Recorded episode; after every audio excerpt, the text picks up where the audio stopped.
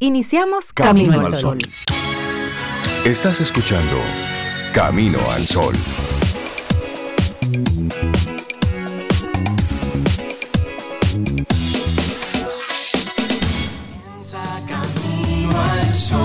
Muy buenos días y bienvenidos a Camino al Sol. Es lunes y estamos a 23 de enero año 2023.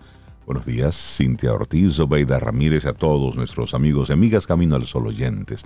Buenos días, ¿cómo están? Buenos, días. Rey, Cintia, yo estoy muy bien, yo veo que ustedes también, eso me alegra muchísimo. Oh, se nos nota, así que se tú ves. Se nota, sí, sí, sí.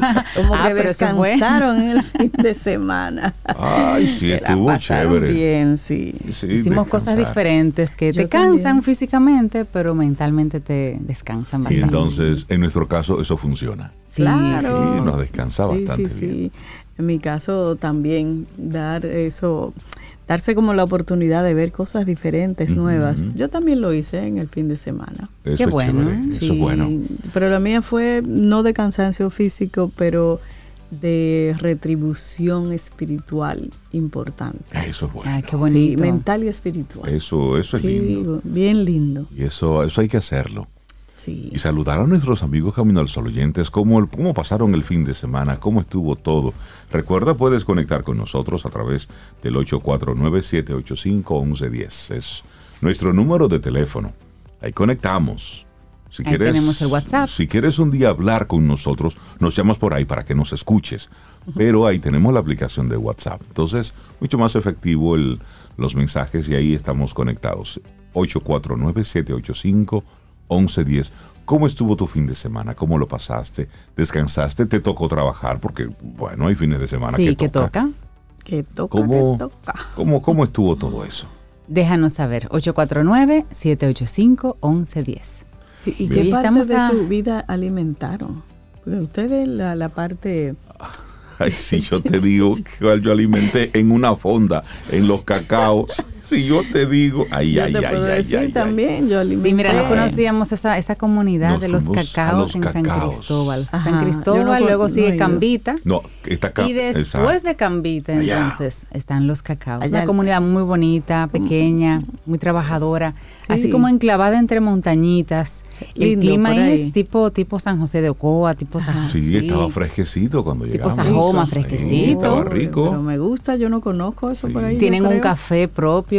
Esos municipios así, Sí, con ese clima, es están trabajando en sus café, cafés. sí. Sí. Nos bañamos ahí, nos mojamos en varios puntos del río Maomita.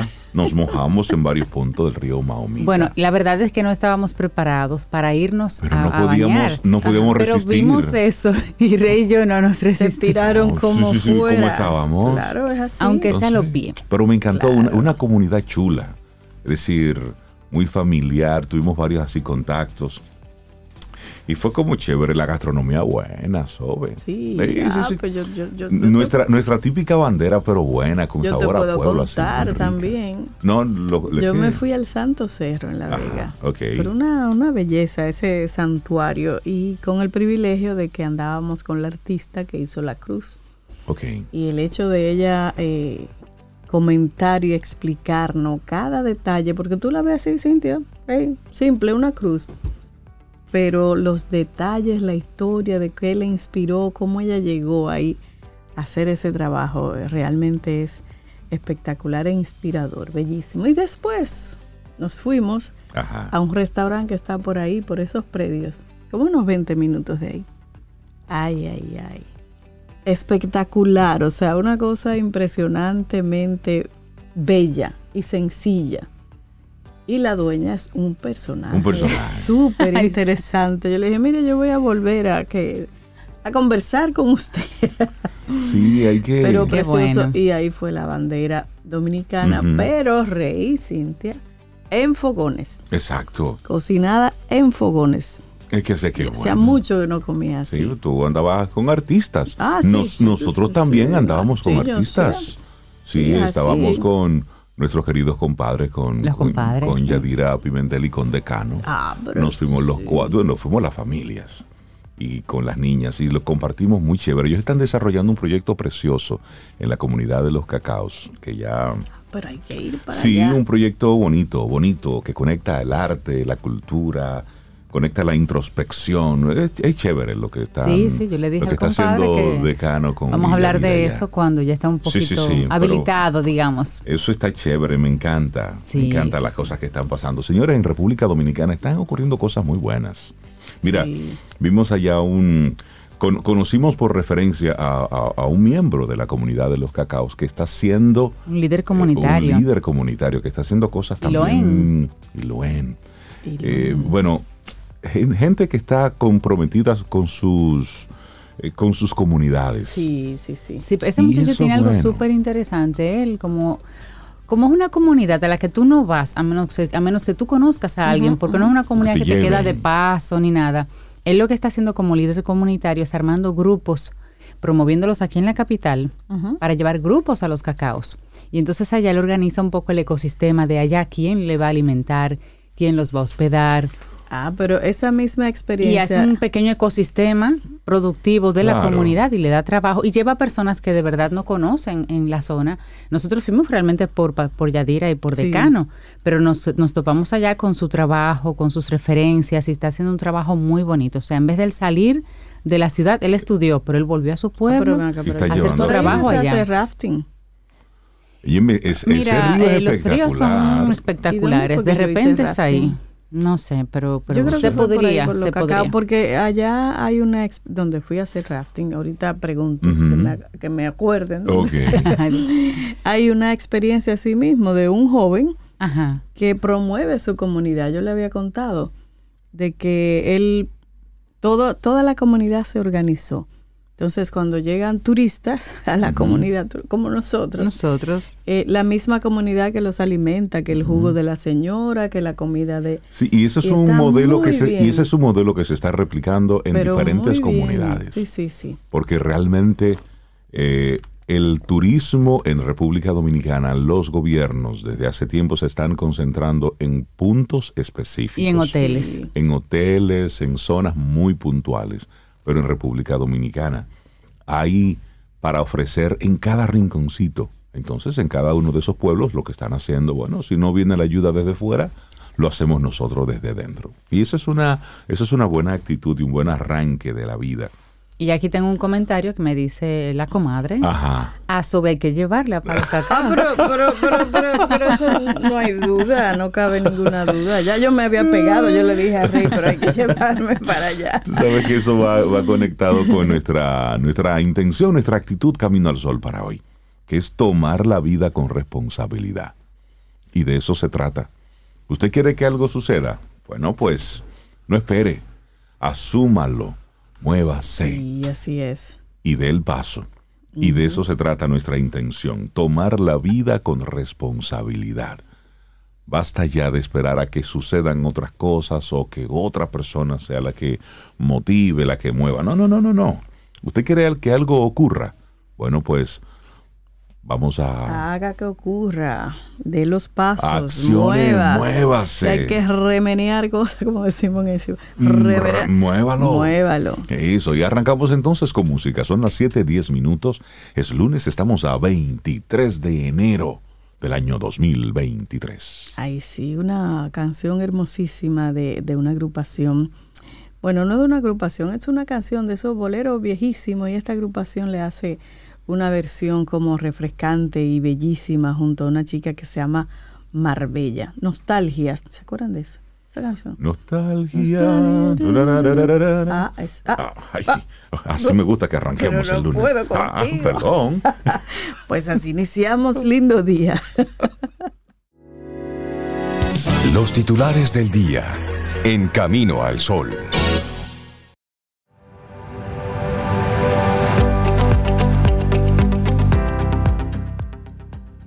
Ocurra lo que ocurra, toma responsabilidad. Tony Robbins. Seguimos avanzando, esto es Camino al Sol. Iniciamos entonces con algunos de los titulares. El Código Penal desata nuevos debates en el Congreso. ¿Qué es lo que le pasa a los congresistas con este código? Eh?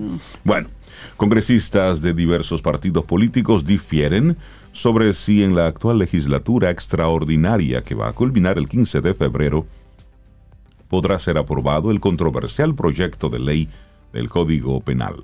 Opositores y oficialistas se acusan de ser responsables del estancamiento de esta pieza. Sobre el tema hablaron los congresistas Ramón Rogelio Genao del Partido Reformista, Gustavo Sánchez y Carlos José Gil del PLD, Rubén Maldonado de la Fuerza del Pueblo, Isaac Jiménez y Ramón Bueno del Partido Revolucionario Moderno y Pedro Martínez de Alianza País. El pasado miércoles, el Senado desapoderó del estudio de la pieza a la Comisión Permanente de Justicia de ese órgano y la remitió entonces a una comisión especial que será designada en su próxima sesión ordinaria que está pautada para mañana a las 2 de la tarde. El senador reformista Ramón Rogelio Genao resaltó el interés del Senado en que el proyecto del Código Penal sea aprobado durante la legislatura extraordinaria, porque ha sido consensuado en casi un 100%. Dijo que el proyecto que fue retomado incluye los acuerdos arribados en la Cámara de Diputados. Si hay voluntad, se podrá eh, aprobar. En el Senado estamos seguros de que vamos a aprobar el Código Penal en la legislatura extraordinaria. Bueno, y así cada uno de ellos va diciendo lo que les parece. Pero, mientras tanto, el código está ahí, sigue sin ser aprobado. Ya sabe. Bueno, una buena información es que según los balances que ha hecho el Ministerio de Turismo sobre la participación de la República Dominicana en las dos últimas ediciones de la Feria Internacional de Turismo FITUR de Madrid, en esta del 2023 el país superó las inversiones comprometidas. Durante una rueda de prensa celebrada el pasado viernes en el exclusivo y lujoso Real Casino de Madrid, el ministro de Turismo David Collado anunció a la prensa que la nación logró compromisos de inversiones por 3.645 millones de dólares. La cifra supera la del año pasado, estimada en unos 2.000 millones de dólares. Fitur 2023 se celebró del 18 al 28 de enero en Madrid, España. Esta feria es considerada el evento de su tipo más importante del mundo en la actualidad, siendo esta su edición 43. Participaron 131 países entre los que República Dominicana buscó destacarse con un stand que evocaba la cultura y sus lugares turísticos emblemáticos, mezclado con tecnología de imágenes a través de un juego de pantallas inmersivas.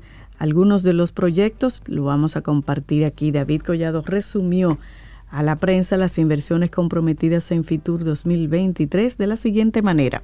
Oigan bien, instalación del Sports Illustrated Resorts en Cap Cana, con inversión de 50 millones de dólares, que ya está abierto. El fondo Pioneer anunció inversiones por 2 mil millones de dólares en Macao. También comenzará de inmediato con 250 millones de dólares y por primera vez la República Dominicana tendrá un hotel Rix Carton todo incluido. La familia española Martinón anunció inversiones por 90 millones de dólares para un hotel Hyatt en la avenida Winston Churchill, esquina Paseo de los Locutores, en el Distrito Nacional. Además, 50 millones de dólares en la remodelación de uno de sus hoteles en Punta Cana, Bávaro. Frank Elías Rainieri anunció la inversión de 200 millones de dólares con el hotel Semi en Miches, para el que firmó un contrato de préstamo con el Banreservas. Rafael Blanco Canto anunció la inversión de 150 millones de dólares en Miches con un nuevo hotel de la cadena Viva Within Resorts. El Grupo Fuertes de España presentó su proyecto y firmó un préstamo por 325 millones de dólares. Anunció inversiones con Hotel Hyatt de unas mil habitaciones en Miches. La familia Raineri anunció que la República Dominicana tendrá por primera vez un hotel, ya lo había dicho, todo incluido, una marca de lujo, el Ritz Carton, que implicará un mayor nivel de gasto del visitante. No, este del Hotel W, que es un hotel de lujo. También habrá un Ritz Carton. La inversión será de 135 millones de dólares y la familia Cisneros venezolana comunicó que el hotel Four Seasons será una realidad de Miches con una inversión de 200 millones de dólares. BH Caribe invertirá 250 millones de dólares y también comenzará con 200 millones de dólares más en mayo. Serán 450 millones en total. Y así siguen, bueno, Bahía Príncipe del Grupo Piñero, un grupo español, hizo anuncios por 100 mil millones, 200, 100 millones de dólares, de los que la mitad será invertida en 2023 y el resto en 2024. Buenos proyectos, por Muy buenos. están ahí, ¿no? Miches. Espero que las playas no se privaticen, porque ahí hablamos de medio país. ¿Qué te digo? Eso es de lo que, que no perdamos el acceso a las playas nosotros como dominicanos. Sí, que, no se replique, que no se replique lo que ha estado ocurriendo en otros polos turísticos, donde ya para tú poder ver esas playas, tienes si no que hospedarte en ese hotel y si no, no tienes acceso y eso no. Las playas no se venden. Claro. Bueno, el Ministerio de Salud Pública reporta seis nuevos casos de cólera. De los casos confirmados, dos pertenecen a dominicanos y los cuatro restantes son importados. El Ministerio de Salud Pública y Asistencia Social, a través del Viceministerio de Salud Colectiva y su Dirección General de Epidemiología, el GIDEPI, notificó este domingo seis nuevos casos de cóleras, cólera correspondientes a dos dominicanos, un señor de 56 años y una femenina de 37, residentes en Villa Liberación y los solares del Almirante, ambos en Santo Domingo Este. En tanto que los cuatro restantes son importados y corresponden a pacientes de nacionalidad haitiana, dos masculinos, 47 y 31 años, y dos femeninas, de 72 y de 9 añitos.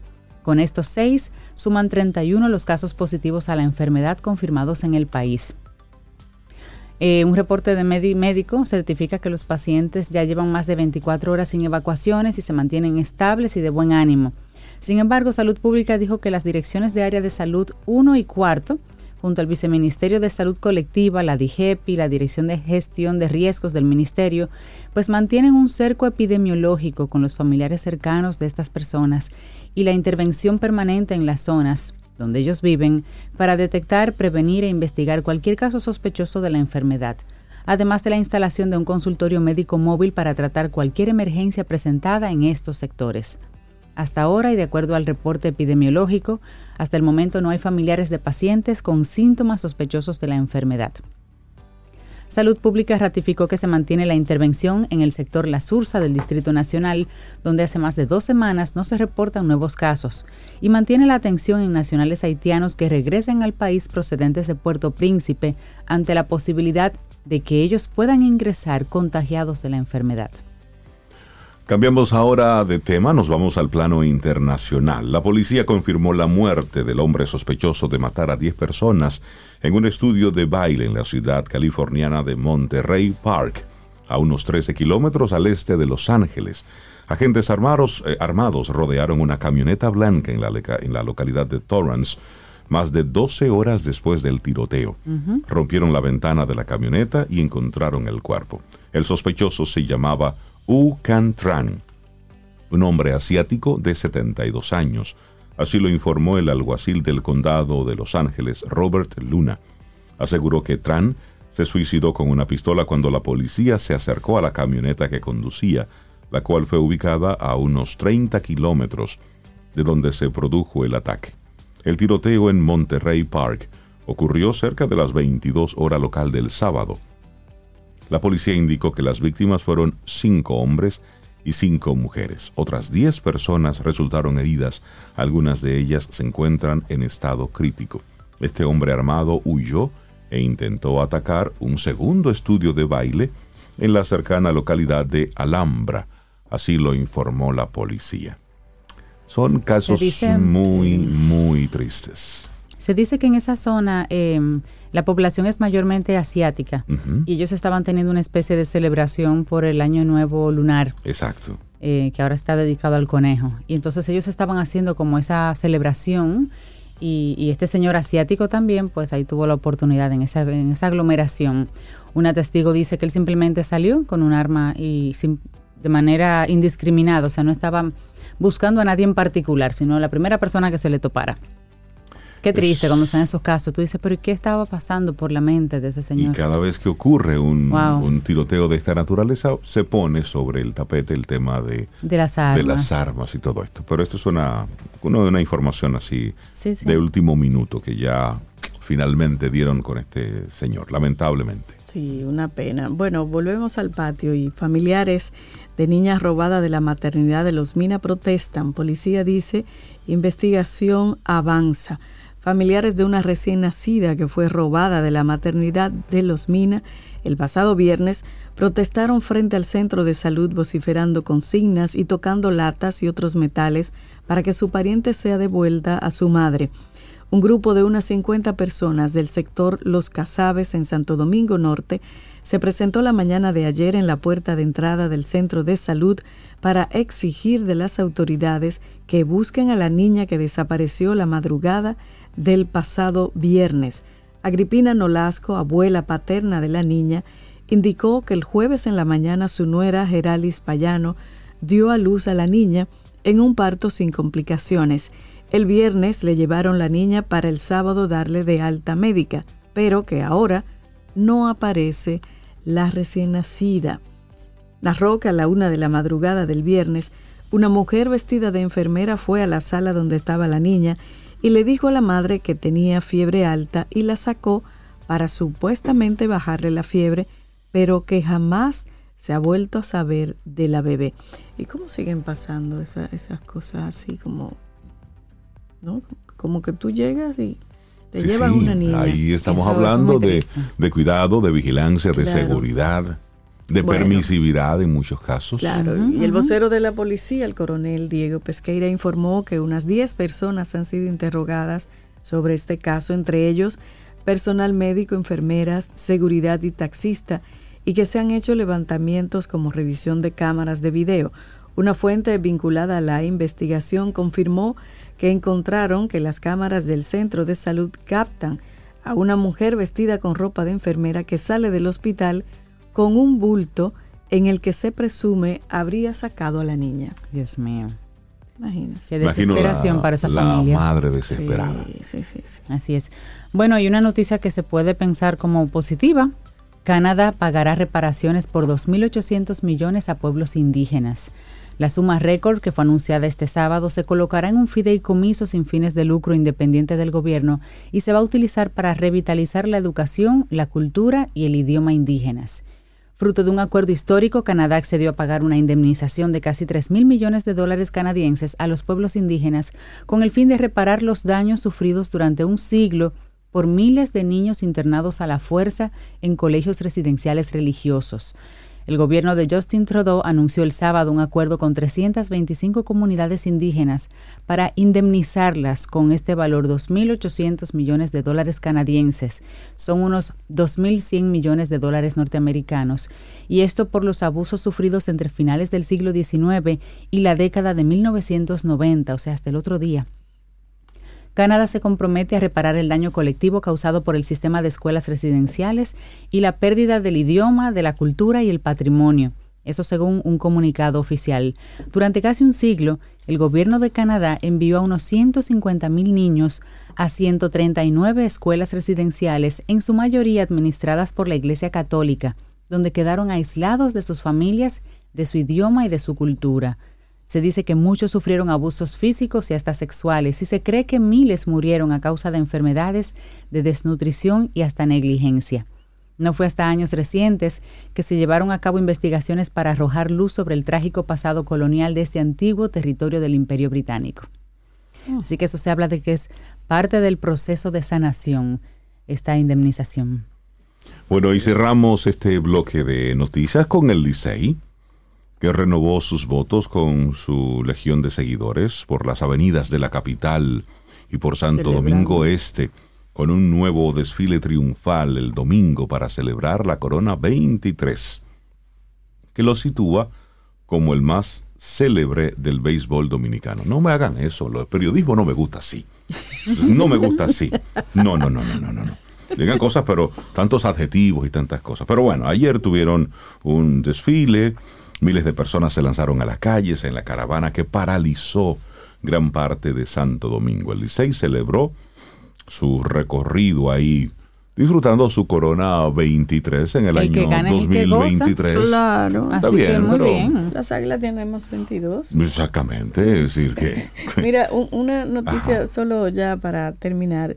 Eh, Perú extendió el, estado de emergencia y eso incluye el cierre, que todavía no se sabe hasta cuándo, de Machu Picchu. Cerró este sábado por tiempo indefinido la ciudadela inca de Machu Picchu, uno de los principales sitios turísticos del país, y también cerró el camino del Inca que conduce al lugar, y todo eso debido a las protestas. Cientos de personas quedaron varadas durante horas al pie de la ciudadela inca, pero luego fueron rescatadas. Pero atención, que hay muchas personas que hacen turismo para allá. Está cerrado de manera indefinida lo que es Machu Picchu. Laboratorio Patria Rivas presenta En Camino al Sol, la reflexión del día.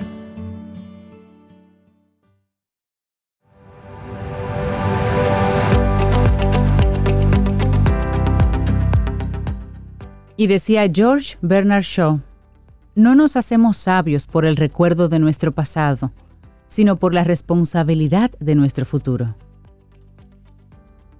Continuamos en este camino al sol, nuestra reflexión en esta mañana. Víctor Frankl y el sentido de la responsabilidad. Ay, sí, y el sentido de responsabilidad es la esencia del civismo y del respeto hacia nosotros mismos y los demás. Víctor Frankl, célebre psiquiatra y filósofo austríaco, ya nos advirtió en los años 80 que estábamos fallando en esta competencia social tan relevante se nos está olvidando que ser responsable es entender y aplicar unas reglas de compromiso básicas en nuestro día a día. Y decía Winston Churchill que el precio de la grandeza es la responsabilidad. Es cierto, todo cargo, toda posición destacada requiere de un elevado sentido de madurez y de una afinada responsabilidad moral y personal. Sin embargo, esta dimensión va mucho más allá y se relaciona a su vez con el concepto de libertad. Qué hermosa frase y qué hermoso pensamiento ese de Víctor Frankl que acabas de leer. Bueno, el propio Víctor Frankl fue testigo de un hecho del que tuvo oportunidad de reflexionar a lo largo de los años en los que estuvo viviendo en Estados Unidos. En ese tiempo en el que ejerció como conferenciante, escritor y docente de las universidades de Harvard y de Stanford, no dudó en ser muy crítico hacia los valores que habitaban y habitan todavía entre la sociedad estadounidense y también en distintas sociedades de nuestro mundo. Y nos referimos al sentido de libertad, ahí donde muchos han llegado a creer que ser libre es tener licencia para hacer lo que uno desee. Frankl sostuvo la creencia de que la humanidad está degenerando el concepto prístino de lo que se supone ser libre.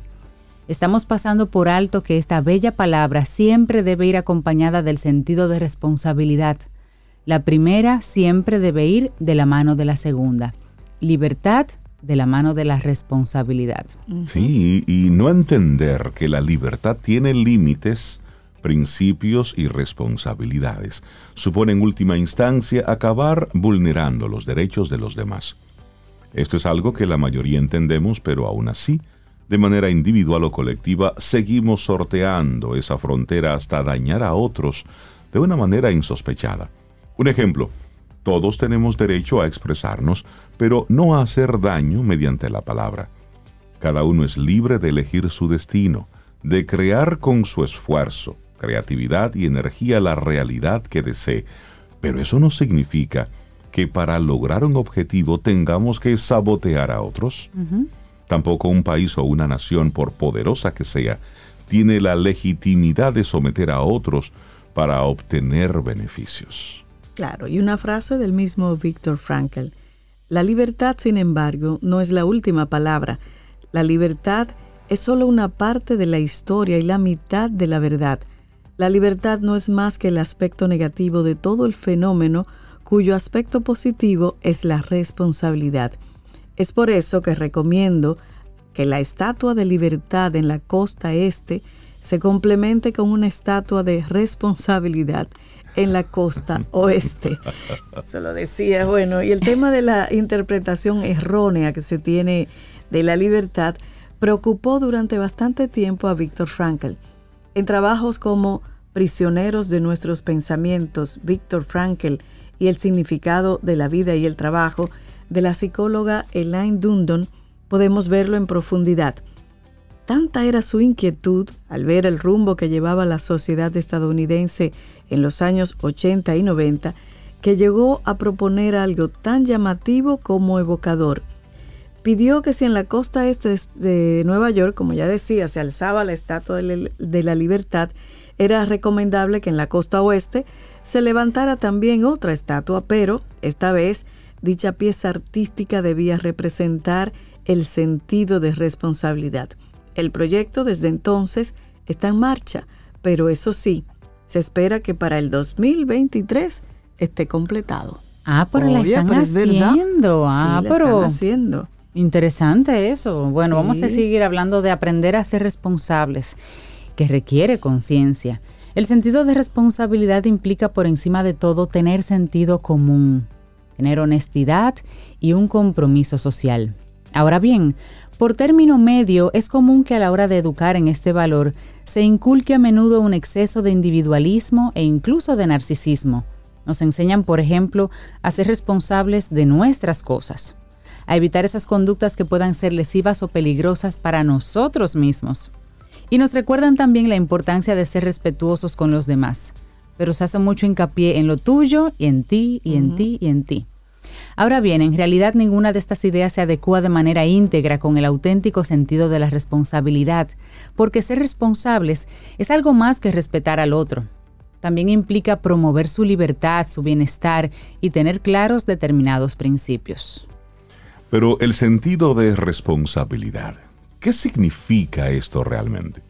El sentido de responsabilidad no significa solo actuar de manera correcta en cada momento es sentir la necesidad interna de proceder siempre de manera adecuada, sin necesidad de que otros lo vean o nos feliciten por ello. Importante. Claro. Y es también tener una posición clara y firme hacia las cosas que suceden en nuestro entorno y el propio mundo, pero también supone preocuparnos por cómo nuestras acciones afectan a los demás. Claro, y también implica generar cambios, por pequeños que sean, que mejoren la realidad en la que vivimos. Es estar dispuestos a arriesgarnos por determinadas metas y asumir los errores que podamos cometer. Es a su vez no culpar a otros de las cosas negativas que nos puedan suceder. Somos responsables de nosotros mismos. Evitemos cargar sobre hombros ajenos la propia frustración. Y significa ser honestos, creer en la justicia, ser humildes, compasivos y agradecidos. Bueno, y para concluir, tengamos por tanto muy presentes estas dimensiones. Ningún valor es tan apreciado en nuestra sociedad como ser libres, como ser dueños y señores de nuestros destinos, de nuestra voz y de nuestra capacidad de elección. Si no miremos las noticias y lo que están pasando algunos en otras partes del mundo. Sin embargo, recordemos que aplicar en cada uno de nuestros pasos un adecuado sentido de responsabilidad es importante. El mundo entero gana con ello. Así es. Víctor Frankl y el sentido de responsabilidad, tan atados según él al sentido de libertad. Van de la mano. Un escrito de la psicóloga Valeria Sabater y lo compartimos hoy lunes en Camino al Sol. Libertad y responsabilidad. Laboratorio Patria Rivas presentó En Camino al Sol la reflexión del día.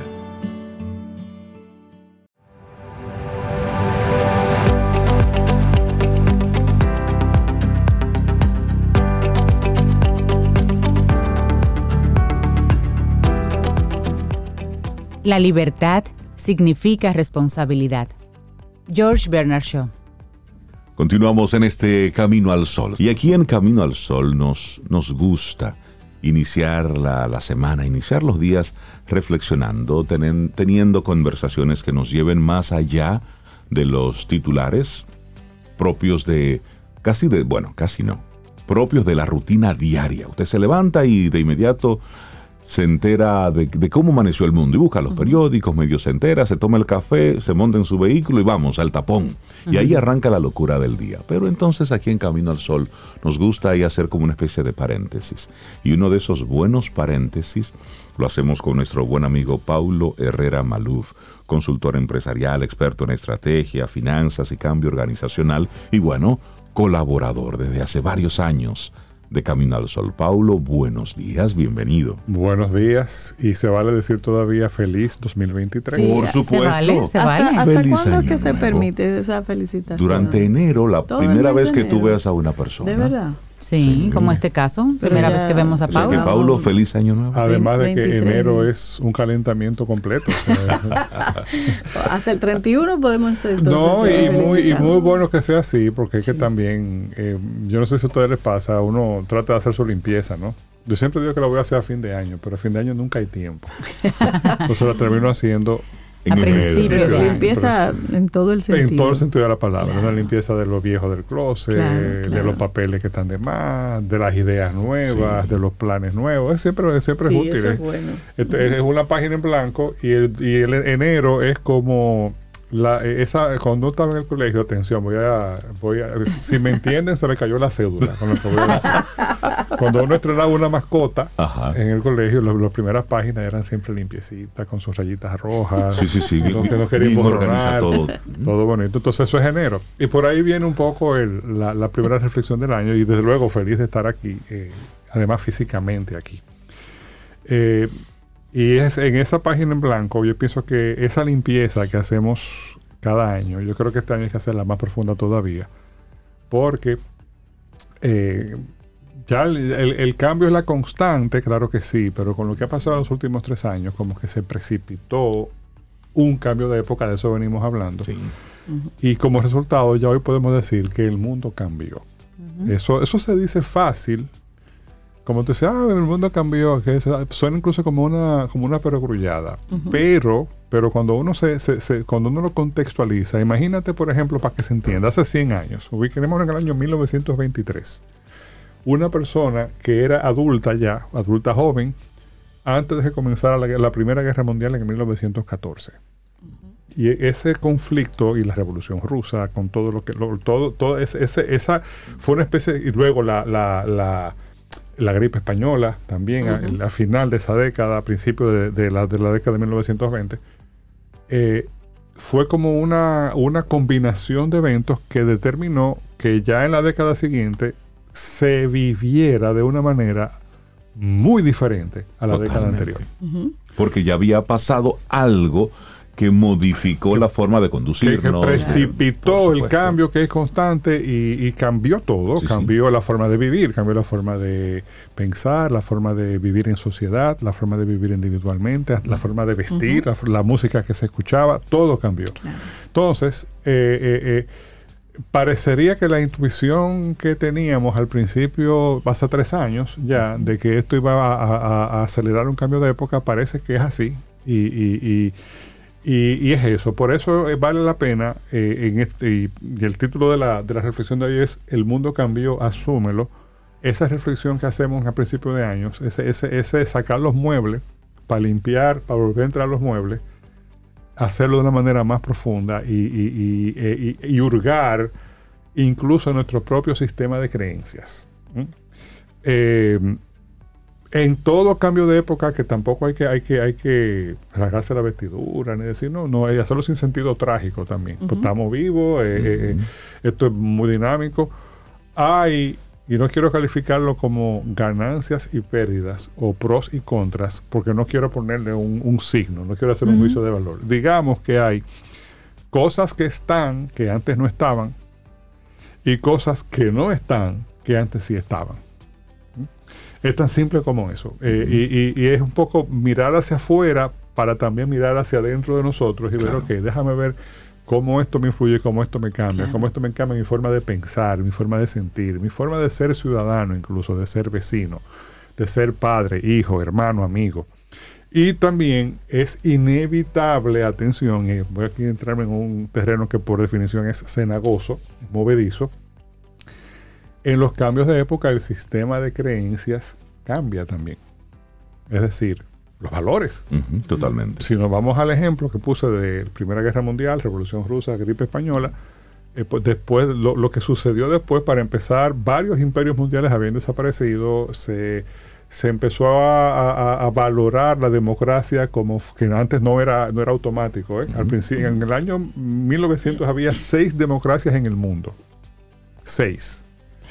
El resto de los países tenían rey, monarquías o eran regímenes autoritarios. Es a partir de la Primera Guerra Mundial cuando se empieza a valorar, a proponer como valor universalmente aceptado, como creencia aceptada, que la democracia era un valor. Entonces, atención que lo que estamos viviendo ahora, no en el caso de la democracia, pero tampoco deja de tocar la democracia, plantea cambios en el sistema de creencias que tienen esa jerarquía. ¿Eh? Y por eso tenemos que estar muy abiertos y muy atentos a lo que está pasando. Eh, y, es un buen momento porque es el principio de año, ¿no? Claro. Entonces, ¿qué yo traigo? Yo traigo tres o cuatro cositas muy generales para acompañarnos nosotros mismos ante ese gran cambio. ¿eh?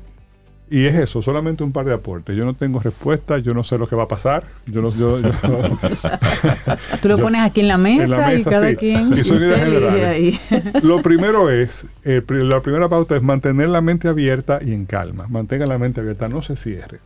No se cierre. Eh, eh, y eso, eh, entender que no es la primera vez que esto pasa, ni será la última, ni tampoco es el fin del mundo. Esto no es lo peor del mundo, no es el peor cambio del mundo. Eh, eh, eh, otras generaciones lo tuvieron mucho más difícil. Totalmente. mucho más complicado. eso, mantener la mente abierta es importante porque, porque eso, eso nos mantiene vivos. y hasta donde la última vez que yo chequeé, el mundo no se había acabado. El mundo nada más cambió, pero no se acabó. eso es lo primero. Lo otro es, primer hermano de eso, evitar los extremos ni aferrarse a aquello de que todo tiempo pasado fue mejor, ni tampoco abrazar lo nuevo por ser nuevo. Claro. sencillamente, ah, porque ya todo lo, todo lo viejo es malo y lo nuevo. No, no, no, no. Hay que, hay que seguir ejercitando, ejerciendo el sentido crítico, decidiendo, eligiendo de acuerdo con nuestros propios criterios, nuestra voluntad libérrima, es, que es propia qué yo asimilo y qué no de ese nuevo cambio de época. Ustedes hablaban de, de Víctor Frankl en la reflexión y cómo él hizo una reflexión que es válida todavía hoy, hace muchos años, probablemente hace más de 60, 70 años hizo eh, Víctor Frankl esa, eh, reflexión y todavía es válida hoy. El tema de la responsabilidad, etcétera. Lo que cambia en el caso de ese, valor de la responsabilidad es cómo se expresa esa responsabilidad, cómo se, cómo se socializa esa responsabilidad y hay, que estar eh, abierto y para eso también evitar los extremos. No, no, no, no, no, no te cierre a banda, ¿eh? pero tampoco suelte todo. Y porque recordemos que las creencias fundamentales, las que tenemos ahora, las que, la que, con las que nos formamos, son nuestras anclas. Exacto. Y ¿Eh? mira, y tú que traes este, este tema, nosotros, y se pone de mayor eh, evidencia o de manifiesto los fines de semana, aquello de, la libertad guion viene acompañada de responsabilidad cuando en las calles, haciendo uso de los espacios públicos, personas que se sienten con la libertad de porque quiero y puedo, hacen entonces lo que les da la gana, rompiendo y violentando también el derecho y la libertad también del, del otro. Entonces es un poco de traer a la conversación hasta dónde ese disfrute de los espacios públicos, de, de, tu poder estar en algún lugar disfrutando en libertad, no signifique que sea en contra de transgredir los espacios públicos, el espacio del otro y también las posibilidades que tiene la otra persona de poder disfrutar igual que tú. Sí, y también ayuda a mantener, por eso, por eso el tema de mantener la mente en calma, evitar la agitación. Eh, eh, y eso me lleva un poco a, la tercera pauta, perdón, que es tratar de convertirse en participante observador.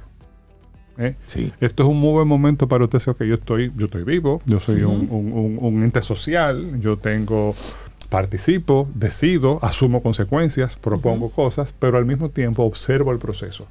Porque el proceso es muy interesante, muy rico y muy retador al mismo tiempo. O sea, eh, una cosa es segura, en los próximos tiempos no nos vamos a aburrir. Eh, y, vamos a ver muchas cosas que... Eso me encanta. Sí, sí, sí, no, claro, que, pero cosas que pueden que nos choquen. Eh, que dice, ah, esa frase fue, Susan, el mundo se acabó, esto se está acabando. No es que se está acabando, pero no, no hay que perder tampoco esa capacidad de asombro y, observarlo. Eh, ser participante y observar, esa es un poco la, tercera pauta. Y la, cuarta es, haga la tarea de sacar los muebles fuera. Porque incluso si usted ¿Qué significa eso? Sacar los muebles fuera. Eso cuando tú limpias tu casa, cuando tú le quieras montar un manguerazo en tu casa ah, y lavar tú sacas los muebles fuera, tú lavas la pared, lavas el piso, saca el agua, seca. ¿eh? Ya, okay. Desinfecta y después entra los muebles de vuelta. ¿Te acuerdas de aquella.? No vaya a entender bien la figura. Que bueno, tú que eres tan musical, te voy a poner un símil musical. ¿Tú te acuerdas de aquella vieja canción de Piero de Soy pan, soy paz, soy más? Sí, hermosísima. Hay que sacarlo todo fuera afuera como la primavera. Claro, Nadie quiere que adentro algo se muera. Hablar mirándose a los ojos, sacar lo que se puede afuera para que adentro nazcan cosas nuevas. Yo ya yo la estoy buscando. Ah, yo sabía que se iba a pasar. ya, me cae Sí, mira qué linda letra esa. Totalmente. ya me cae. Eso, eso, eso es. Eh, eh, se trata de eso. Eso es lo que uno es bueno hacerlo de vez en cuando. Mi punto es que en este 2023 toca hacer una limpieza de verdad, una limpieza profunda, para ver, decidir qué es lo nuevo que va a entrar, porque van a entrar cosas nuevas. E, y eso me lleva al último punto, estar dispuestos a aprender. ¿eh? Aprender siempre, pero especialmente ahora. ¿eh? Incluso, bueno, eh, una, un término que se está usando muchísimo en, el ámbito del trabajo es el reskilling, que es la incluso aprender cosas nuevas para sustituir el conocimiento que ya tú tienes. O sea, la forma de trabajar. tú tienes que aprender una nueva forma de trabajar. Totalmente. Y hay que estar dispuestos a aprenderlas, esas nuevas formas de trabajar. ¿eh? Entonces, es eso. Ese, es un poco el, eh, generalidades para ayudarnos a asumir ese cambio de época. Las recapitulo, mantener la mente abierta y en calma, eh, evitar los extremos, ni tanto ni tampoco tratar de ser participante observador, hacer la limpieza. ¿cómo se, para profundizar un poquito ahí, tú pregúntate en qué es lo que tú crees. ¿Cuál es, cuál es, ¿Qué define tu vida en este momento? ¿Qué es lo que tú quieres lograr? Eh, eh, ¿Qué es lo que tú ves ¿Qué significa realizarte? Sigue siendo válido tu proyecto de vida. Pero claro, si, varía, si varía, lo único que significa es que tú estás vivo. Exactamente. Porque la vida, y recuperando una imagen que habíamos utilizado en el, en el pasado, uno cree que no, pero la vida se vive a campo traviesa. Claro, claro. uno quiere pensar que no. uno tiene su plan de vida, su proyecto. Pero la verdad. Claro. Eh, algunos lo hacemos hasta en Excel, el plan de vida. No, la vida no cabe claro, un canvas. La vida no cabe ahí. Te ayuda, es un buen modelo. Pero no, entonces es un momento de tú decir, que déjame yo replantearme todo lo fundamental, a ver qué sigue siendo válido y qué es nuevo. Perdón, y finalmente lo de estar dispuestos a aprender. Sí, adelante. sí, que a veces uno, como dice Rey, vive tan distraído y tan como en Limbolandia. que se le pasan los días y uno no hace esa reflexión y se queda como estático y uno ni cuenta se da de repente cuando te llega alguna situación, uno reacciona, que tú uno reacciona, claro. Pero si uno pudiera hacer eso, esos cuatro pasos que tú planteas. Es un alto de la acción. Y por eso enero es un bueno que sea lento, eh, porque es un alto la acción. Todavía queda un, fin de semana largo, queda todavía. Sí, todavía hay tiempo de hacer esa, o seguir la, la Y siempre, va a acabar esa chercha de fin de semana largo ya, porque hay que trabajar. sí. pero, pero mira, eso, eso de hacer una limpia Señor, eso es importante. Claro, en todos los sentidos. Porque a veces nos vamos llenando de, conceptos que no, que no son nuestros, pero como están de moda, pues lo vamos de una forma u otra, vamos adoptando. Y esos conceptos nos van llevando a un accionar, a un actuar que no soy yo. Y cuando hablamos de, de hacer esa limpia de cómo yo hago lo que hago, hacernos inclusive la pregunta, ¿Desde cuándo yo comencé a hacer esto así? ¿Desde cuándo yo comencé a comportarme de esta, de esta u otra forma que, en la que yo mismo no me reconozco? Y, si, necesitáramos una motivación adicional para hacerlo, si lo necesitáramos, yo creo que está ahí, la motivación está ahí. Es lo siguiente, miren, esto no vuelve atrás. No. Esto no vuelve atrás. O sea, la, la, y eso ni es bueno ni es malo, sencillamente es. La frase de la pava. Es. Nos gustaría que ya no pone donde pone.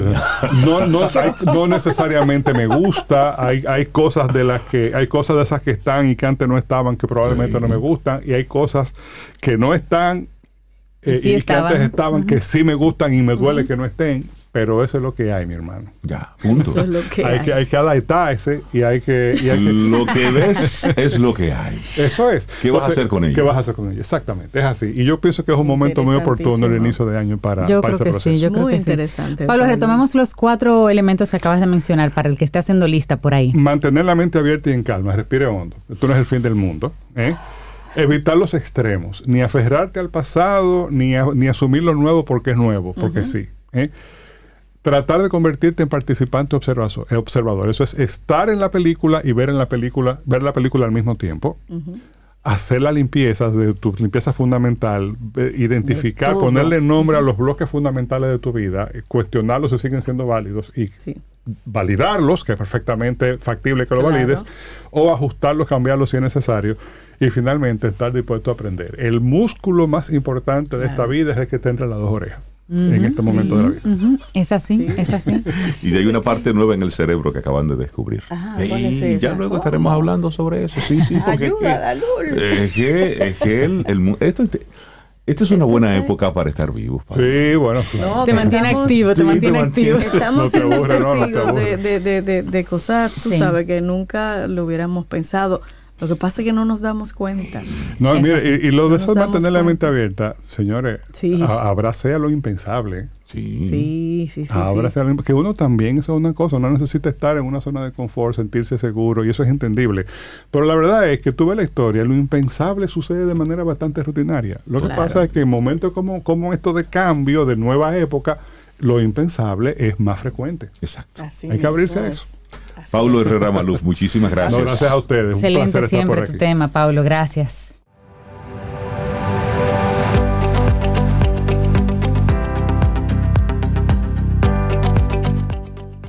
La clave es tomar responsabilidad e iniciativa, decidir de qué trata tu vida y priorizarla alrededor de las cosas más importantes. Stephen Covey. Ay, ay, ay, vamos avanzando. Esto es Camino al Sol. Conecta con nosotros a través de estación 97.7 FM y también a través de caminoalsol.do. Esa es nuestra página, visítala, caminoalsol.do. Y si te gusta lo que tienes ahí, bueno, pues atrévete a cosas nuevas. Sí, caminoalsol.do.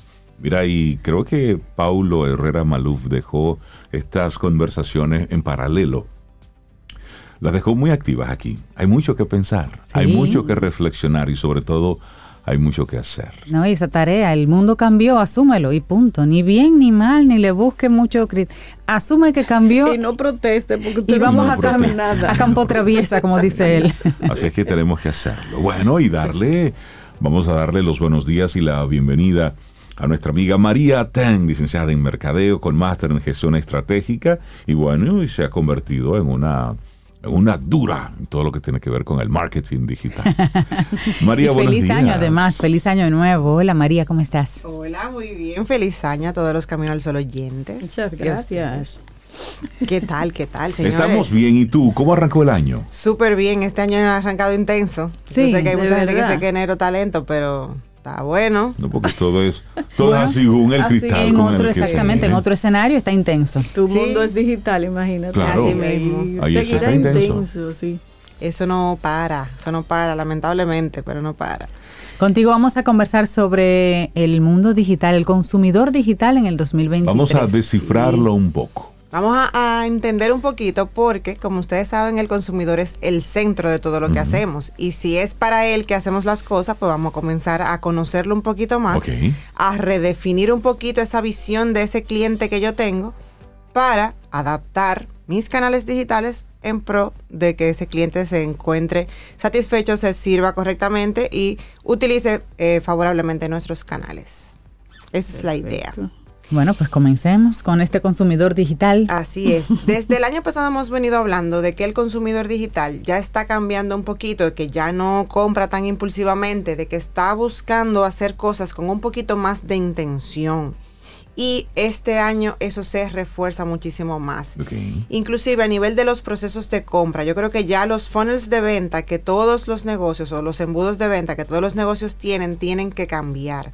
¿Por qué? Porque nosotros nos íbamos a épocas o momentos en el año donde se vendía mucho porque eh, son fechas o estaciones que son importantes, pero ahora el consumidor está empezando a hacer su búsqueda con mucho más tiempo. Entonces imagínate que desde febrero yo puedo empezar sutilmente a hacer una comunicación para el regalo de las madres. ¿Por qué? Porque el consumidor no lo va a dejar para el último día. Siempre va a haber gente que lo deje para el último día, pero el consumidor consciente, el consumidor que está usando los canales digitales a su favor, va a empezar con tiempo. Entonces aquí a nivel del proceso de comunicación yo tengo que diseñar mis pasos para que con tiempo el cliente no solamente encuentre una oferta de valor, sino encuentre información, apoyo, guía para que él tome la mejor decisión y entienda que soy yo porque yo lo estoy ayudando. No es solamente un tema de que tengo un 20% de descuento, no. Es un tema de que yo tengo que preparar muy bien mi fase de descubrimiento para que el cliente entienda que yo vendo, cómo lo vendo, cómo lo puede usar, porque es el mejor producto y ya luego entonces le doy la oferta para que compre. Y eso de todavía estar conquistando gente por porcentajes de descuento. Mire, usted cuando necesita comprar algo, cuando usted necesita algo, no importa si tiene descuento o no, es que lo necesito. y lo voy a comprar ahora al precio que esté, porque estoy precisamente con una compra intencionada. es decir, ya son cada vez menos las compras emocionales.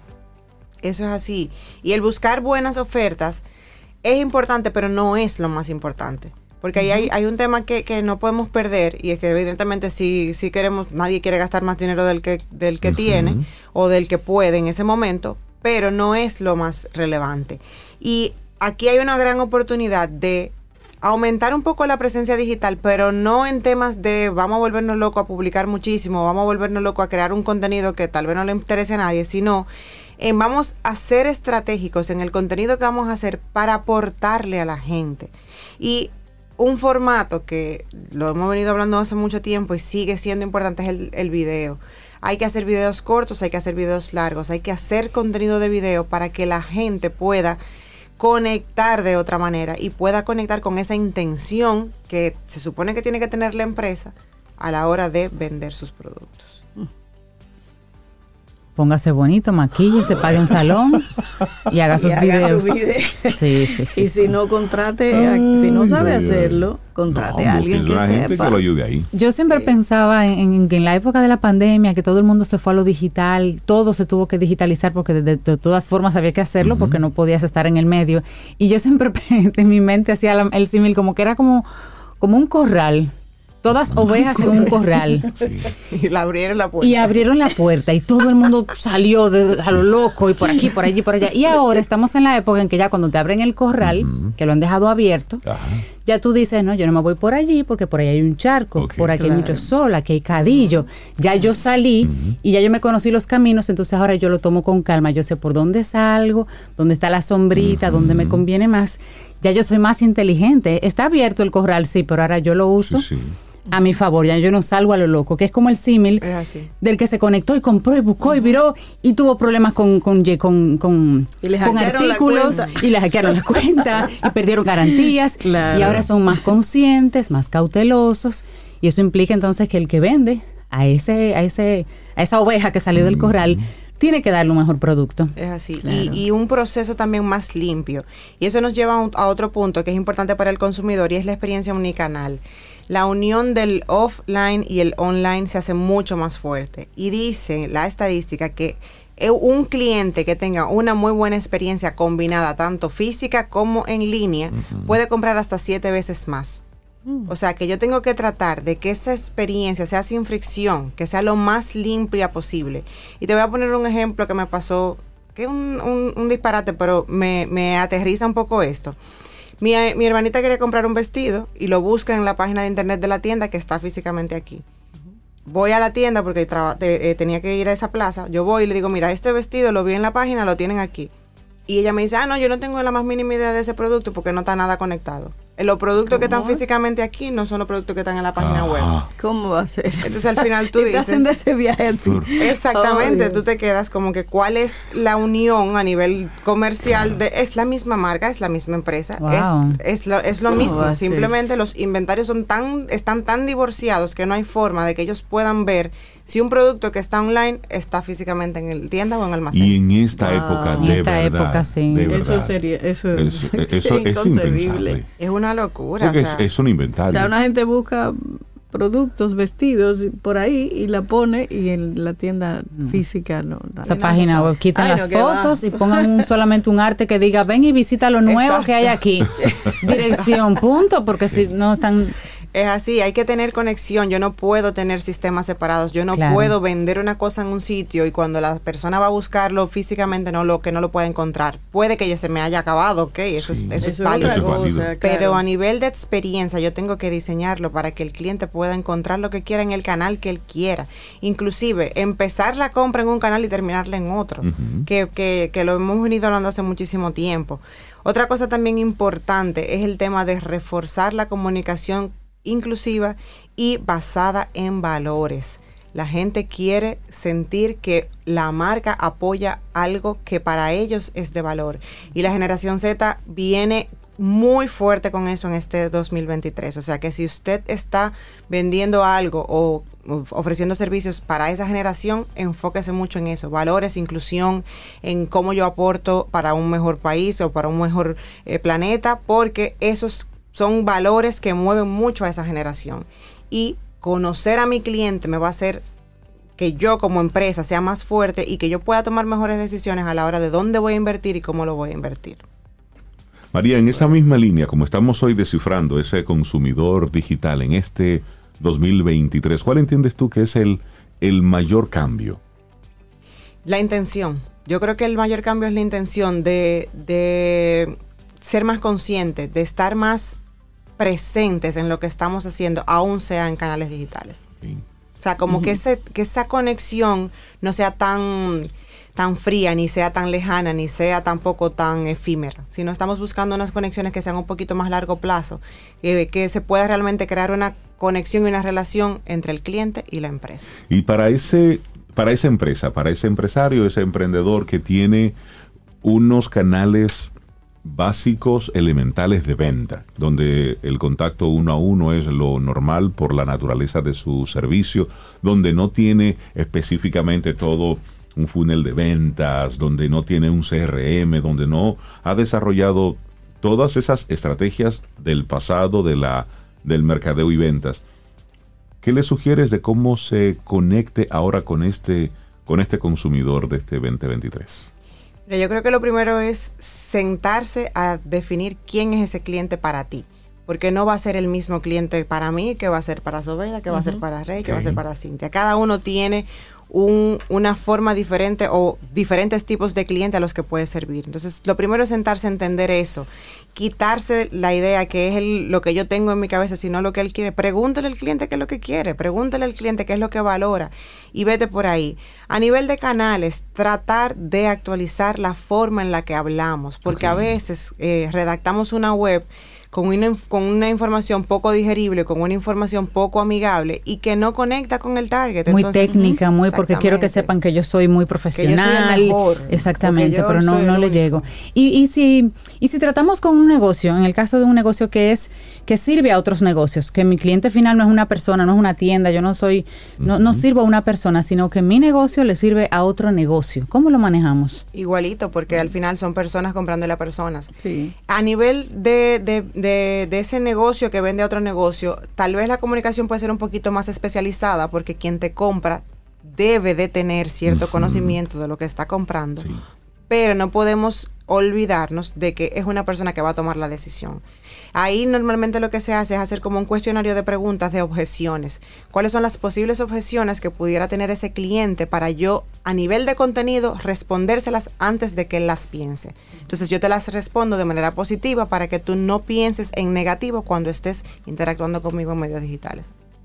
Por eso son las áreas de, preguntas frecuentes en las en las No, a nivel de contenido. A nivel te, de contenido. Tú te sientas y dices, ok, ¿por qué los clientes no me han comprado? O pregúntale al cliente, gente que ha empezado un proceso de venta contigo y no te ha comprado, pregúntale. O, o haz tu, tu investigación. ¿Cuáles son las objeciones normal, que normalmente se presentan? ¿Es precio, es calidad, es disponibilidad? ¿Cuáles son los problemas que ellos ven a la hora de comprarme a mí? Y a nivel de contenido, buscarle una vuelta positiva y evidentemente que a nivel de empresa usted pueda cumplir con eso, porque no es que vamos a vender una cosa que no podemos cumplir. Claro. Pero a nivel de contenido, poner eso en positivo. Si yo sé que es un problema de precio, hablo del valor que tiene lo que yo vendo. O sea, no lo veas por el valor o por el, por el costo monetario, sino por el valor de lo que te va a aportar. Entonces, cambio la forma de comunicar para que ese cliente sienta en mí la seguridad que necesita para tomar la decisión.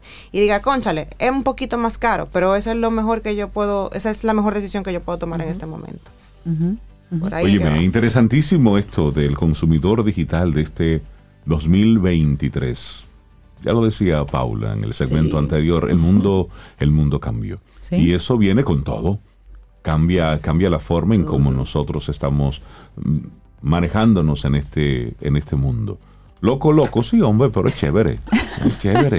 María, la gente que quiera conectar contigo, que quiera una guía en todo este proceso. Me pueden escribir a yo soy eh, arroba mariatenm.com o seguirme en redes sociales como yo soy María Ten. María, que tengas excelente día. Gracias. Igual a usted. Muchas gracias. Un gran abrazo, María. María. Tomémonos un café. Disfrutemos nuestra mañana con Rey, Cintia, Soveida en camino al sol.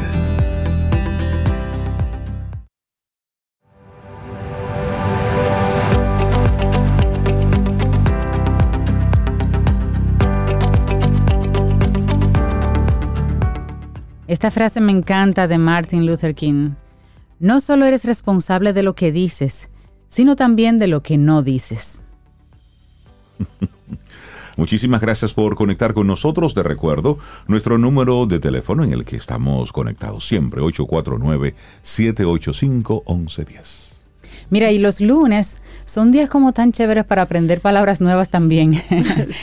Hoy ya hablamos con, con Paulo y vimos que, que todo está cambiando. Y ni está bueno, ni está bien, ni está mal. Es, está cambiando. Y de paso, pues con María Ten nos fuimos un poquito más allá para ver entonces la intención detrás de esos cambios. O sea, ya yo, ya yo no tomo lo que me dan, yo busco lo que yo quiero. Y a quien me pueda dar lo que yo quiero, con esa persona yo hago negocios. Y ahora pasamos a este momento donde quizás no, si no encuentro lo que yo quiero, tal vez es momento de abastecérmelo yo misma, facilitármelo, dármelo. Y hay un término que adaptado a esa, esa idea, pero en términos de, negocios, de producción, se está, se está manejando en estos días, que se llama la autarquía.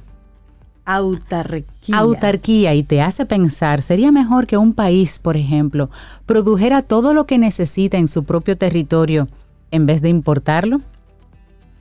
y deja esa pregunta así en, el, en, el, en el contexto. La caída del muro de Berlín a finales del 1989 y la eventual desintegración de la Unión Soviética casi dos años más tarde pusieron fin a la Guerra Fría y marcaron el comienzo de una nueva era de globalización que dio forma a la economía de mercado moderna. Pero en el siglo XXI, diversas crisis han puesto a prueba este mundo súper, hiper interconectado. La debacle financiera de 2008, surgida en Wall Street, ¿ustedes se acuerdan de eso? Esa debacle, mi madre. Se propagó por todo el mundo, llevando a algunos a cuestionar las ventajas de esa interdependencia económica. Nuevas figuras políticas como Donald Trump en Estados Unidos, Narendra Modi en India, empezaron a fomentar la idea de priorizar las necesidades propias y la autosuficiencia y en Europa, en Reino Unido, se votó a favor del Brexit, ¿recuerdan? y se independizó de la Unión Europea también pensando en eso. Pero la estocada más fuerte contra la globalización llegó ahora con la pandemia del coronavirus, que llevó a muchos países a cerrar no solamente sus fronteras, sino también su exportación de equipos médicos, desde las mascarillas hasta las vacunas, esenciales para combatir el virus, y también ahí los combustibles, los alimentos, todo eso se afectó. Todo se detuvo. Bueno, y desde entonces la invasión Rusia de Ucrania llevó a muchos países europeos a quedarse sin el gas que solían importar desde ese país de Vladimir Putin y limitó el acceso de otros a los granos ucranianos, provocando una escalada en los precios internacionales de los alimentos. Ello ha exacerbado los llamados en muchos países para desarrollar lo que los antiguos griegos definían como una autarquía, básicamente un sistema autosuficiente. Yo creo en eso. Sí, sí. Pero ¿puede un país realmente depender solamente de sí mismo para subsistir? Esa es la pregunta. Y hay otra. ¿Le conviene producir todo lo que necesita en su territorio en vez de importar, aunque sea una parte? Son dos muy buenas preguntas. Entonces hay un, un investigador, Ben Shu, quien hizo entonces las preguntas y él comenzó a investigar y creó un, bueno, pues un programa que se llamó la nueva era de la autarquía. Entonces él resaltó que los líderes de las dos principales economías del mundo, Estados Unidos y China, han dado señales claras de que apuntan en esa dirección. Mm. Bueno, el futuro de nuestra manufactura, nuestro futuro económico, las soluciones a la crisis climática, todo se hará en Estados Unidos. Eso lo declaró en marzo pasado el presidente norteamericano Joe Biden, quien apenas cuando asumió su cargo, eso fue una de las primeras ideas e iniciativas que él, que él mencionó y que se llamaba Made in America, hecho en Estados Unidos. Eso habrá que verlo. En tanto, su par chino, Xi Jinping, lanzó su propia estrategia Made in China, entonces. Eso hace mucho. Hecho en China. Eso, hace mucho. eso, hace mucho. Sí saben hacer eso. Hace. Hay ese Made in China. Ellos lo que, que apuntan a aumentar la inversión en tecnología y que ha defendido en reiteradas ocasiones su política de Shili Yensheng, que se traduce como autosuficiencia. así te pronunciando el chino. No, tu chino está muy fluido. perdón, perdón, perdón. bueno, la guerra comercial entre el gobierno de Trump hizo que China se diera cuenta de que a menos que sea autosuficiente, si el mundo decide darle la espalda, ya sea política o económicamente, no tiene una salida y eso lo dijo Cindy Yu, una anfitriona de un podcast que se llama Chinese Whispers mm, o Susurros Chinos. Sí, qué bonito ese nombre. Bonito ese nombre. Y ella hacía esa pregunta y la lanzaba en el, en el podcast. ¿Cómo sería un mundo menos globalizado y más autártico? ¿Traería más prosperidad? Bueno. bueno. Entonces se analizaron algunas cosas. Y vamos a iniciar un poco esta reflexión y esta conversación por el autoabastecimiento alimentario. Hoy casi todos los países del mundo importan parte de lo que comen, pero cada vez hay más personas que defienden la idea de consumir lo que se produce localmente. Y no solo por una cuestión de autosuficiencia. El autoabastecimiento alimentario podría reducir las emisiones de gases dañinos para el medio ambiente y ayudar así a combatir el cambio climático ya que se evitaría transportar alimentos desde una punta del planeta hacia el otro extremo. Hay otro argumento a favor de una mayor autosuficiencia en la producción de alimentos y es que hace que un país sea menos vulnerable si las cadenas de suministro internacionales se cortan debido al clima, la guerra o incluso accidentes, como el bloqueo del canal de Suez, como ocurrió a comienzos del 2021. Varios días varados, ese súper tanquero ahí. Las fotos sí, recordemos esto, eso fue en el 2021, como prácticamente todos los abastecimientos de los mercados del mundo estaban detenidos. Lo que pasó aquí, donde tú querías un producto de algo y la excusa era el furgón no ha llegado. O va a tardar más meses. O no lo tenemos disponible. Y esa realmente es una realidad que nos dimos cuenta que pudo pasar y pasó. Y si, y pasó, y si pasó una vez, puede volver a puede volver a ocurrir. Y sabes que estamos comentando ahora eh, la investigación de Chu que se centró en dos elementos. El de ahora, los alimentos para buscar la autosuficiencia en los alimentos y la energía, el abastecimiento de, de, alimentos y de energía. Y ella dice, la noción de autarquía y seguridad alimentaria están arriba en la lista para el diseño de políticas en este momento. Eso lo señala Tim Lang, que es profesor de política alimentaria en la Universidad de Londres. Pero ¿Puede un país que actualmente importa mucha de su comida lograr autoabastecerse? ¿Y qué hizo Chu?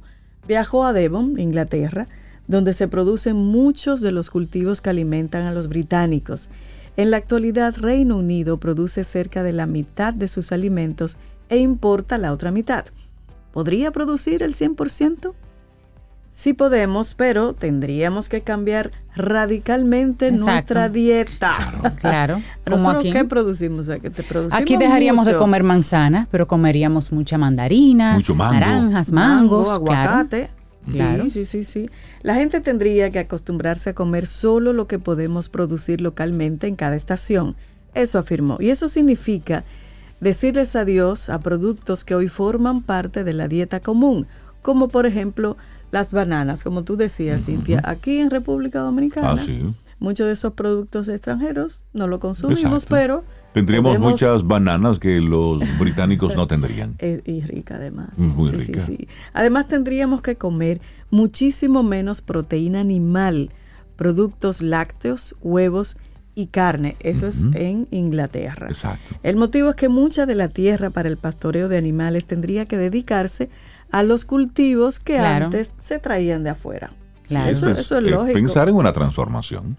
Pero hay un economista que piensa un poco diferente, Brad DeLon, autor del libro Slouching Towers Utopia, em, encorvarse hacia la utopía, en todo caso, dice que debido a estas limitaciones que tú mencionas sobre autoabastecerse tal vez no es conveniente. No puedes cultivar o minar todo lo que quieres dentro de tus fronteras y sobre todo no puedes hacerlo de manera eficiente y barata, señala él.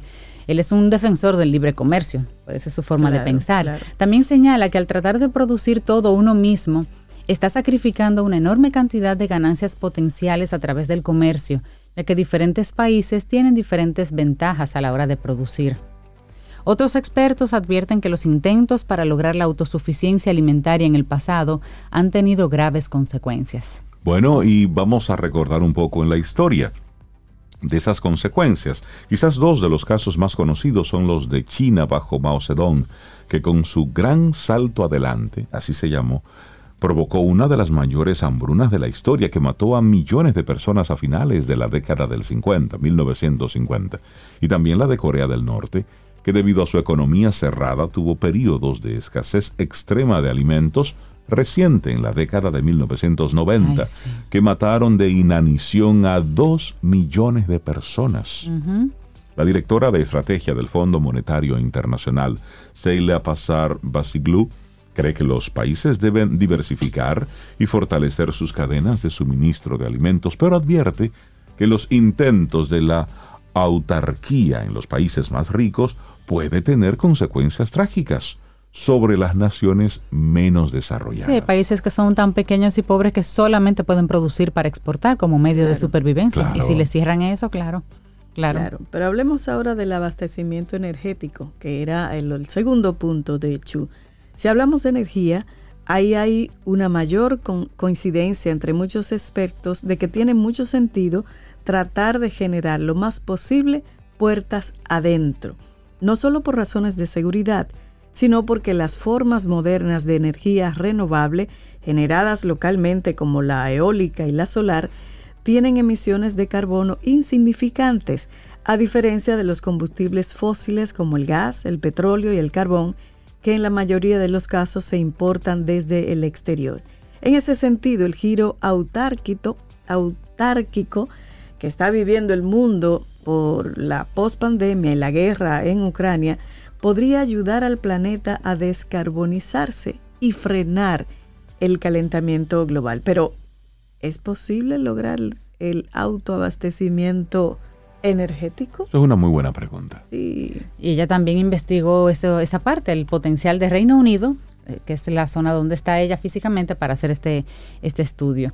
Y el empresario Craig Jackson, el CEO de Octopus Energy, generadora de energía tanto tradicional como renovable, aseguró que el país podría depender principalmente de energías como la eólica y la solar, algo en lo que coinciden otros expertos de ese sector. Sin embargo, esto requeriría crear campos gigantes repletos de turbinas de viento y paneles solares, algo a lo que se oponen muchos en las zonas rurales por considerar que arruinaría el paisaje. Josh mm. Stratton de JM Stratton Company, que tiene granjas de paneles solares, reconoce que hay que tener mucho cuidado dónde se colocan. En las décadas de 1950 y 1960 se erigieron las grandes torres de alta tensión y hoy, el día de hoy, se las ve como una cicatriz visible. tenemos que ser muy cuidadosos con dónde los ponemos, porque no estarán colocados solo por 5 o 10 años o mientras tenemos una crisis energética. Entonces, ¿estarán países como Reino Unido preparados para pagar el precio visual que se requiere para tener autosuficiencia energética? Esa es una buena pregunta. Y hay un periodista, Scott Malcolmson, que fue un es un exfuncionario estadounidense y experto en globalización. Él advierte que los países no podrán lograr una verdadera autarquía energética si no son dueños de los recursos que se usan para producir esa energía. Si quieres lograr la autosuficiencia, tienes que ser autosuficiencia de insumos.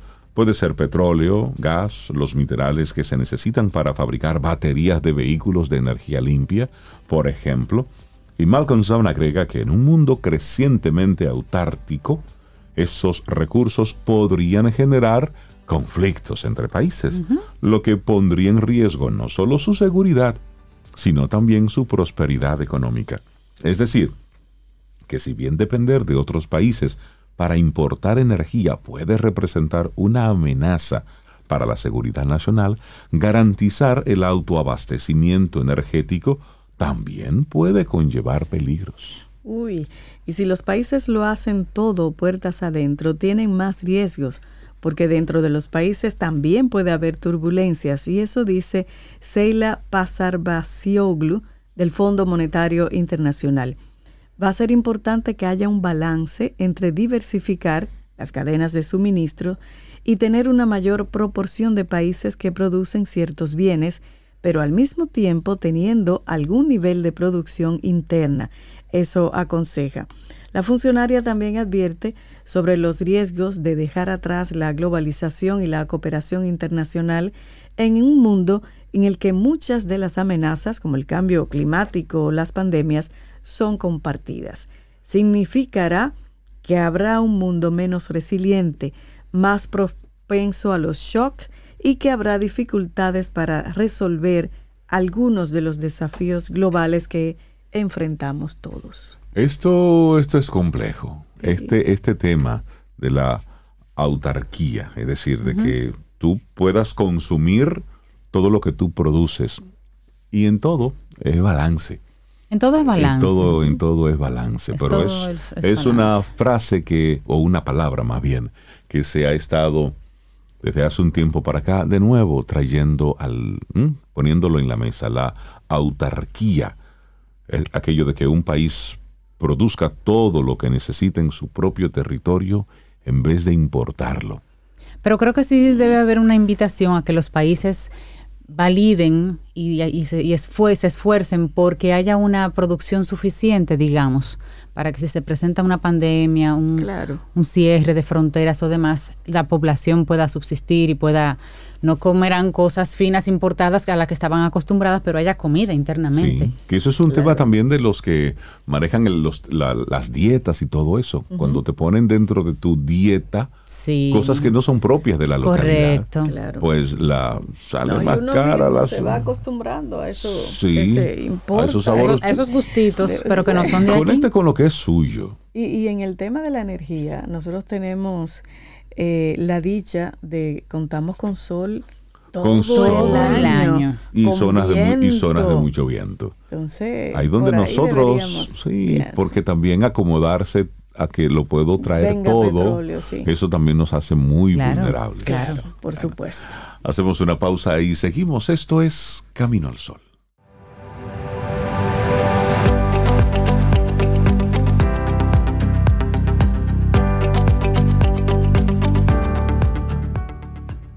En los sueños comienzan las responsabilidades. W.B. Yates. Continuamos en este camino al sol y a propósito de lo que estábamos hablando, de esto de ser autosuficiente, ¿saben cuáles son los países más autosuficientes del mundo? Y sobre todo, ¿de qué les sirve ser autosuficiente? Vamos a hablar un poquitito ya para cerrar esto, porque los lunes tenemos que poner temas de productividad, tenemos que poner en nuestra, en nuestra cabeza informaciones que nos muevan, que nos saquen de esa, de esa comodidad y también, ¿por qué no de ese letargo en el que crees que todo está, o crees que todo está perdido, o por un lado, te crees muy autosuficiente. Bueno, pues, ¿quién no quisiera ser autosuficiente? Claro. Es un impulso natural y busca ser eh, menos dependiente, lo menos dependiente posible de otros para las necesidades básicas. Bueno, y la verdad es que según especialistas, ninguna de las dos posiciones tiene que llevarse a un, a un lugar extremo. Muchos países deben buscar tener elementos de autosuficiencia, lo que hablábamos antes, pero a la vez obtener de otros algunas de sus necesidades más básicas, por lo que algunas de las naciones más autosuficientes son a la vez grandes comerciantes, por ejemplo. Estados Unidos aparece como un buen ejemplo de esta equilibrada posición por ahora. Tres países que tienen una elevada autosuficiencia alimentaria que se pueden observar son Canadá, Argentina y Australia. Es tal vez también Estados Unidos la nación más cercanamente identificada con el libre comercio y a la vez importa toda clase de bienes y servicios. Sin embargo, los expertos la pondrían muy cerca del tope de las naciones que podrían en un momento dado sobrevivir sin comercio externo. Mm, interesante. Esa sería como una, una posición muy cómoda de lograr. En cuanto a sus necesidades de energía, Estados Unidos es bastante autosuficiente ya que tiene abundancia de hidrocarburos junto con una enorme capacidad de refinación. Eso asegura Gal Loft, codirector del Instituto de Análisis para la Seguridad Global, un centro de investigación con sede en la capital estadounidense. Es de las pocas economías, la norteamericana, que podrían eventualmente acercarse a la autoeficiencia en este campo, si así lo quisiera, agrega. Pero Loft considera que buscar eso no necesariamente sería una buena opción para Estados Unidos. Washington compra sustanciales volúmenes de petróleo crudo por razones económicas. Hay muchas variedades de petróleo y en muchos casos puede ser más eficiente traerlo de fuera. Sabes que se habla mucho de Estados Unidos para aquí, Estados Unidos para allá, como muchas, muchas referencias, pero Cintia ya mencionaba tres países Canadá, Australia y Argentina, que dicen, de acuerdo a los expertos, que son de las naciones que por encima incluso de Estados Unidos, sí pudieran tener una autosuficiencia alimentaria. Porque a veces solamente nos quedamos con viendo a los hermanos mayores del norte, pero no. Hay otros países que por, por densidad, por por una serie de elementos, ah, también hasta por una especie de programación. Porque a veces tú tienes un país con una gran capacidad para producir específicamente una cosa, pero te hace falta lo otro. Sin embargo, Canadá, Australia, Argentina sí son vistos como un país que se puede desconectar y ellos tienen su autosuficiencia, pero ahí es donde nosotros debemos traer esto un poco a la República Dominicana. Aquí, nosotros, como país, con un clima espectacular, con unas condiciones naturales que son, si hay que decirlo, envidiables para la agricultura, para la misma ganadería, para, misma, para, para una cantidad de cosas donde podemos, somos un país rico, de verdad, y nosotros no lo sabemos. Y entonces... No lo estamos viendo. No, y entonces en, en este lunes como llamar un poquitito la, la atención a, todo eso, a todas las cosas. Solamente basta con que tú salgas y hagas un recorrido un fin de semana y te des cuenta de la cantidad de, zonas baldías que tenemos sin ningún tipo de productividad. Por Aquí se importa mucho y de todo. De hecho, hay empresas que solamente se dedican a importar cosas, pero como tú dices, la ganadería y la agricultura aquí tienen espacio y mucha oportunidad. Un área que, yo pienso que sí se puede incentivar para desarrollar es el área de la pesca aquí, se, importan muchos elementos del mar y nosotros somos una isla. con, cuidado, con conciencia, con un proyecto, eso se puede, se puede mejorar.